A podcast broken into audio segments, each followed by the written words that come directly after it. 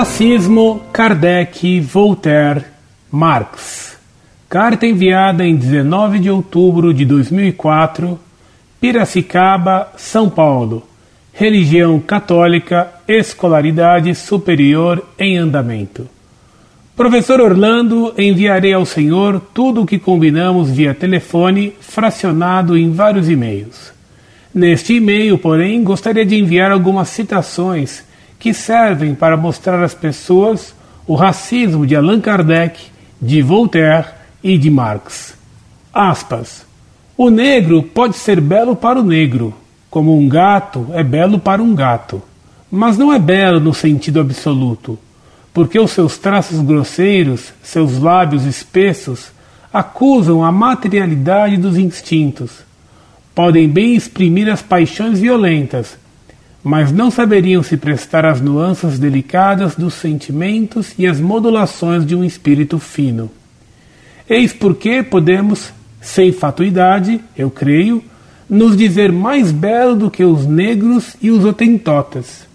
Mas talvez também seremos, para as gerações futuras o que os otentotes são em relação a nós. E quem sabe se, quando encontrarem os nossos fósseis, não nos tomarão pelos de alguma variedade de animais. Allan Kardec, no livro Obras Póstumas. Aspas. Descendo sobre este montículo de lama e não tendo maiores noções a respeito do homem, como este não tem a respeito dos habitantes de Marte ou de Júpiter, desembarcam às margens do oceano no país da Cafrária e começa a procurar um homem. Vejo macacos, elefantes e negros. Todos parecem ter algum lampejo de uma razão imperfeita. Uns e outros possuem uma linguagem que não compreendo, e todas as suas ações parecem igualmente relacionar-se com um certo fim. Se julgasse as coisas pelo primeiro efeito que me causam, inclinar-me-ia a crer, inicialmente, que de todos esses seres o elefante é o animal racional. Contudo, para nada decidir levianamente como filhotes dessas várias espécies, examino um filhote de negro de seis meses, um elefantezinho, um macaquinho, um leãozinho, um cachorrinho. Vejo, sem poder duvidar, que esses jovens animais possuem incomparavelmente mais força e destreza, mais ideias, mais paixões, mais memória do que o negrinho, e que exprimem muito mais sensivelmente todos os seus desejos do que ele. Entretanto, ao cabo de certo tempo, o negrinho possui tantas ideias quanto todos eles. Chego mesmo a perceber que os animais negros possuem entre si uma linguagem bem mais articulada e variada do que a dos outros animais. Tive tempo de aprender tal linguagem e, enfim, de tanto observar o pequeno grau de superioridade que a longo prazo apresentam em relação aos macacos e aos elefantes, arrisco-me a julgar que efetivamente ali está o homem. E forneço a mim mesmo esta definição: dois pontos. O homem é um animal preto que possui lã sobre a cabeça, caminha sobre duas patas, é quase tão destro quanto um símio, é menos forte do que os outros animais de seu tamanho, provido de um pouco mais de ideias do que eles e dotado de maior facilidade de expressão. Ademais, está submetido igualmente às mesmas necessidades que os outros, nascendo, vivendo e morrendo exatamente como eles. Após ter passado certo tempo entre essa espécie, Desloco-me rumo às regiões marítimas das Índias Orientais. Surpreendo-me com o que vejo. Os elefantes, os leões, os macacos e os papagaios não são exatamente como eram na Cafrária, mas o homem, esse parece-me absolutamente diferente. Agora são homens de um belo tom amarelo. Não possuem lã, mas têm a cabeça coberta de grandes crinas negras parecem ter sobre as coisas ideias totalmente contrárias à dos negros.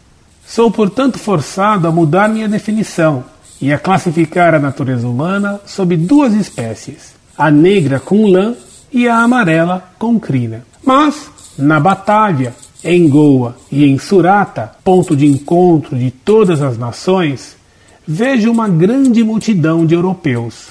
São brancos, não possuem lã ou crina, mas cabelos louros, bem soltos e barba no queixo. Mostram-me também muitos americanos que não possuem barba. Eis minha definição e minhas espécies de homem bastante ampliadas. Em Goa, encontro uma espécie ainda mais singular do que todas essas. Trata-se de um homem vestido com uma longa batina negra, dizendo-se feito para instruir os outros. Todos esses homens que vedes, diz-me ele, nasceram de um mesmo pai. E então conta-me uma longa história. No entanto, o que diz esse animal soa-me bastante suspeito. Informa-me se um negro e uma negra, de lã negra e nariz chato, engendram algumas vezes crianças brancas, de cabelos louros, nariz aquilino e olhos azuis. Se nações imberbes vieram de povos bárbaros e se os brancos e as brancas engendram povos amarelos. Responde-me que não, que os negros transplantados, por exemplo, para a Alemanha, continuam produzindo negros, a menos que os alemães se encarreguem de mudar a espécie e assim por diante. Acrescentam que um homem instruído nunca diria que as espécies não misturadas degeneram, a não ser o padre Dubos, que disse tal besteira num livro intitulado Reflexões sobre a pintura e sobre a forma, etc.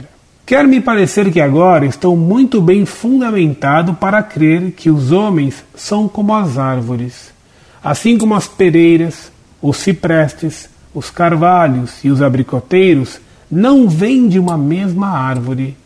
Assim também os brancos, barbados, os negros de lã, os amarelos com crina e os homens imberbes não vêm do mesmo homem.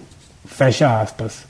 Voltaire, Tratado de Metafísica, capítulo 2, coleção Os Pensadores, São Paulo, abril de 1978, páginas 62 e 63. Observação: Eis aí uma boa contribuição do iluminismo ao racismo. Olha essa então. Marx defendendo a escravidão no Brasil. Aspas. Permita-me dar a você um exemplo da dialética do Sr. Proudhon. A liberdade e a escravidão constituem um antagonismo. Não há nenhuma necessidade para mim falar dos aspectos bons ou maus da liberdade. Quanto à escravidão, não há nenhuma necessidade para mim falar de seus aspectos maus. A única coisa que requer explanação é o lado bom da escravidão. Eu não me refiro à escravidão indireta, à escravidão do proletariado, eu refiro-me à escravidão direta, à escravidão dos pretos do Suriname no Brasil, nas regiões do sul da América do Norte. A escravidão direta é tanto quanto o pivô em cima do qual nosso industrialismo dos dias de hoje faz girar a maquinária, o crédito, etc. Sem escravidão, não haveria nenhum algodão. Sem algodão, não haveria nenhuma indústria moderna. É a escravidão que tem dado valor às colônias. Foram as colônias que criaram o comércio mundial, e o comércio mundial é a condição necessária para a indústria de máquina em grande escala. Consequentemente, antes do comércio de escravos, as colônias emitiram muito poucos produtos ao mundo velho e não mudaram visivelmente a cara do mundo. A escravidão é, consequentemente, uma categoria econômica de suprema importância. Sem escravidão, a América do Norte, a nação mais progressista, ter-se-ia transformado em um país patriarcal. Apenas apague a América do Norte do mapa e você conseguirá anarquia, a deteriorização completa do comércio e da civilização moderna. Mas abolir com a escravidão seria varrer a América para fora do mapa. Sendo uma categoria econômica, a escravidão existiu em todas as nações desde o começo do mundo. Tudo que as nações modernas conseguiram foi disfarçar a escravidão em casa e importá-la abertamente do novo mundo. Após essas reflexões sobre escravidão, o que o bom senhor Proudhon fará? Procurará a síntese da liberdade e da escravidão, o verdadeiro caminho dourado. Em outras palavras, o equilíbrio entre a escravidão e a liberdade. Fecha aspas. Carta de Karl Marx a Pavel Vassilievich Anenkov, Paris. Escrita em 28 de dezembro de 1846, Rue d'Orléans, número 42, Faubourg Namur. Fonte: Marx Engels Collected Works, volume 38, página 95. Editor International Publishers, 1975. Primeira publicação completa no original em francês em MM Stasiulevich e Hugo Sovremeniki e Ike Peperiski, volume 3, 1912. Tradução em inglês pode ser acessada no site a seguir. Muito prezado, salve Maria. Sensacional. Suas citações são espetaculares. Como lhe agradecer por essas citações preciosas que mostram como Kardec, Voltaire e Marx, esses inimigos de Deus, eram racistas e escravocratas. Suas citações farão bem enorme. Vou colocá-las no site com destaque. Não sei como lhe agradecer. Que Deus lhe pague por essa colaboração espetacular na luta contra o mal. Incorde e sempre, Orlando Fedeli.